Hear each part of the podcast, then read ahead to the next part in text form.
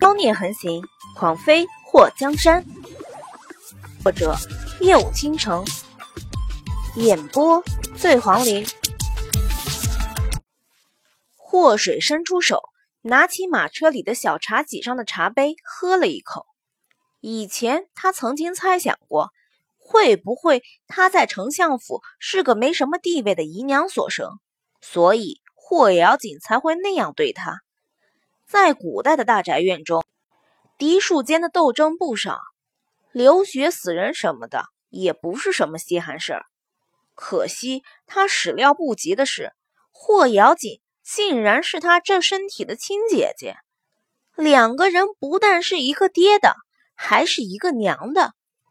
既然两个人都是嫡女，为何霍瑶锦在临阳看到他要心虚的逃跑？为何在贵阳的时候抓了他奶娘邱云娘？为何要质问邱云娘？景王曾经和他说过什么？祸水伸出手指揉了揉太阳穴，当年发生了什么事情，他会一点点弄明白。现在第一步要做的是顺利的回到丞相府。霍文德光有名分的姨娘就四个。大姨娘生了二公子霍一鹏，二姨娘生了三公子霍一月和六小姐霍莹儿，三姨娘生了七公子霍一阳，四姨娘生了个八小姐霍灵儿，算上正妻所生的四小姐霍瑶锦，还有五小姐霍水，以及失踪的大公子霍一天，霍家入了族谱的子女就有八个。至于那些通房丫头和在后宅斗争中牺牲掉的霍家子孙，就不计其数了。祸水鄙夷的想着，这便宜爹真的是够作孽的。知己知彼，才能百战百胜。虽然他对和女人们玩勾心斗角没兴趣，也觉得和那些老娘们明争暗斗，不如上去给他们一刀来的痛快。不过，真相永远在你不知道的地方。想要查到是谁害他，肯定要和那些后宅女人接触。祸水翘起了二郎腿，就算没吃过猪肉，也看过猪跑；没经历过宅斗，看电视剧也晓得了。尼玛，他为什么对即将到来的宅斗产生了小小的兴奋呢？这种磨刀霍霍的想法是怎么回事？祸水突然为丞相府的那些女人感到可怜，遇到他这个杀手圈公认的难缠不好惹，让那些女人默默的哭吧。这一路祸水并没有着急赶路，只要遇到村镇就休息一天，等看到京都的城门时，已经是十天以后。钱嬷嬷、丽娘，你们看我的头发这样弄对不对？祸水在马车进了京都后，找了一家客栈，和诗画在房里弄了半天头发，觉得有些不太称心，让诗画把正在整理行李的钱嬷嬷和赵丽娘喊了进来。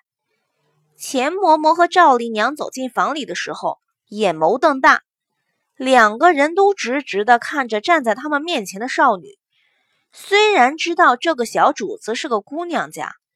可真正看到祸水梳着姑娘家发型的时候，他们还是被惊艳到。小姐，这发髻再往上面一些，簪子换一只纤细的为好。钱嬷嬷呆了许久后，拉了赵丽娘一把，两个人走到祸水面前，让她坐在椅子上，帮着她把头发重新弄好。小姐，就穿这套衣服吧。诗画从包袱里掏出一套浅紫色罗裙，配挂衫。祸水的脸颊抽搐了一下。这半年多，他发现他要被紫色烦死了。霍东风成天穿着紫色的衣服，顶着和莫贪欢相似度极高的一张脸，在他眼前晃不说，他发现他的衣服逐渐也被紫色给代替了。一问诗画的时候。诗画就一脸无辜的说不清楚为何衣柜里的男装都变成了紫色。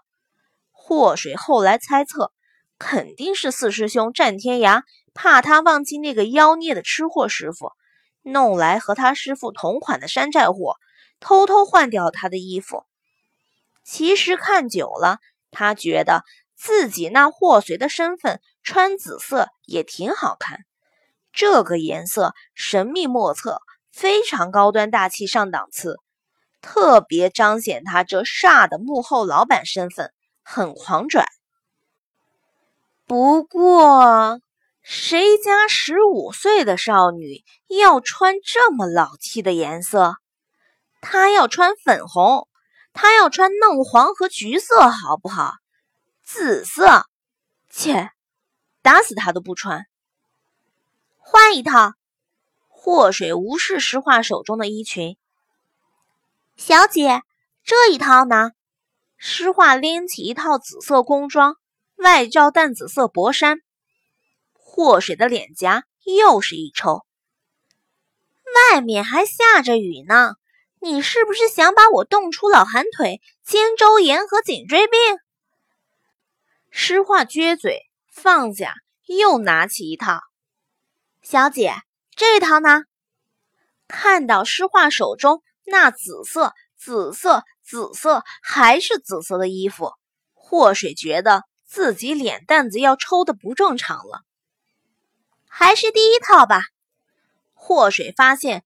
自己背弃了自己的誓言，打死都不穿。现在是打不死就穿了。淡紫色的罗裙内，她可是穿了厚厚的棉裤的。那长裙极地拖曳，连脚上棉靴子都瞧不见。又有谁能瞧见她穿棉裤？虽然穿的有点多，不过暗紫色的宽腰带一系上，立刻显出了她不盈一握的小腰。挂衫和长裙呈现的颜色是渐变的，越往下面颜色越深。到了裙摆的时候，那带着金丝绣碎花的裙摆，好像是盛开的紫色玫瑰花，高贵的让人忍不住就多看两眼。小姐，你发簪就用这只紫玉的吧，上面带着流苏，显得小姐更加活泼。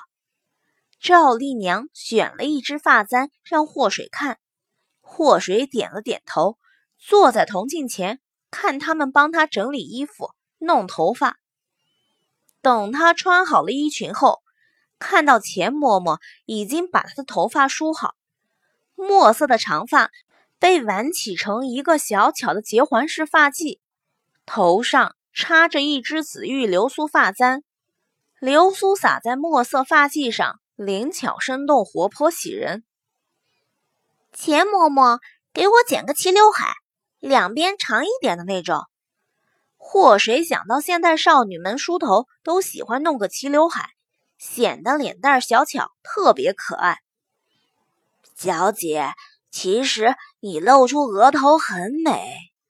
钱嬷嬷看到祸水那顺滑，几乎看不到一根断发的长发，有些不忍下手。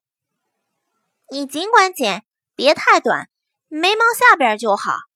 祸水让钱嬷嬷给她剪了个齐刘海，看到镜子里的发型，祸水点了点头，OK 了。衣服穿好，头发也梳好了，祸水站起身，在镜子前转了两圈，看到镜中少女，她的脸上浮现了一抹笑意。大功告成，准备启程。祸水转身就往门口走，刚走一步就被脚下的裙摆绊了一下。要不是诗画眼明手快的抓住他，估计他能摔个狗啃屎。小姐，动作要斯文。钱嬷嬷曾经也是大宅院里的教养嬷嬷，在不知道祸水是姑娘之前，她觉得这个主子有点娘。可是，在知道祸水是女子之后，他又觉得这个主子行为太爷们儿。小姐，把这个披上。赵丽娘拿过来一个紫色的大氅，披在祸水的肩上。祸水伸出手，摸了摸发现不是动物的毛皮，不由得松了一口气。他永远也忘不了肉包子的死状，那剥掉皮剩下的尸体血淋淋的，总会在他眼前浮现。他发誓要找到杀害肉包子的凶手，逮住绝不姑息。我们走吧，祸水娇滴滴地说了一声，然后伸出手让诗画搀扶，戴上帷帽后走出了客栈。一辆豪华的马车从京都的一家客栈出发，直接去往大齐国左丞相霍文德的丞相府。霍水坐在马车里，无聊地看着窗外的景色。十天前，明阳下过一场大雪了，没想到今天京都也下了大雪。到底是齐国的首都，这京都街道上的大雪刚刚下起。就被城中的军队铲除，下多少铲多少，还真是不怕浪费力气。祸水坐在马车中往外看热闹，突然马车一阵剧烈的晃动，随同他坐在车里的钱嬷嬷、赵丽娘还有诗画都是一惊。小姐小心！祸水抓住马车里的扶手，推开车门。看到自己乘坐的马车和一辆从巷子中窜出的马车撞在了一起，怎么回事？祸水看到车夫抓缰绳的手都磨得破了皮，猜测到刚刚车夫强勒缰绳时候的力度。小姐，前面那辆马车突然从巷子里跑出来，刮坏了我们的车辕。祸水看了马车一眼，发现自己马车的确略有破损。他戴着围帽，人家看不到他的脸，不过他却看得到对面马车上坐着两个人。你们撞坏了我的马车，准备怎么办？祸水也不是不讲理的人，他要的是一声对不起。对面马车上坐着两个身材高大的男人，一个穿着仿若烈火般的红衣，另外一个穿着墨色黑衣。两个人的脸上戴着狰狞的面具，这也就是大白天。要是黑天，有人看到他们这样，不吓死才怪。两锭金子直接从对面的马车上飞了过来，正好砸在祸水的脚下。让开！祸水的眼皮跳了跳，被他们给气的。这大千世界无奇不有，他们刚刚的行为。就是那种开着几百万豪车撞了人家小奥拓，然后扔出两捆钞票甩人家脸上，让人家赶快滚的既视感。祸水捡起那两锭金子，对着那红衣服的男子砸了过去。不让！那红衣服的男人躲开后，手中鞭子直接挥了过来。你可知道车里的人是谁？诗画从马车中出来，一手抓起车夫的马鞭甩了过去。你可知道我家小姐是谁？祸水看到诗画太上道了，眉毛下的脸上浮现一抹笑意。啊！诗画的鞭子和人家的鞭子一碰触的时候，手臂一麻，虎口疼得好像裂开。诗画，你先回车里。祸水眼眸一眯，心知遇到了高手。让开！那红衣男子的语气差的让祸水想万箭齐发，弄死他。你们撞了我的马车，一句抱歉不说，还这么嚣张无礼！你们以为你们是谁？谁赋予你们这种凌驾于任何人之上的优越感？你们都当老百姓无权无势，好欺负？不能把你们怎么样是吗？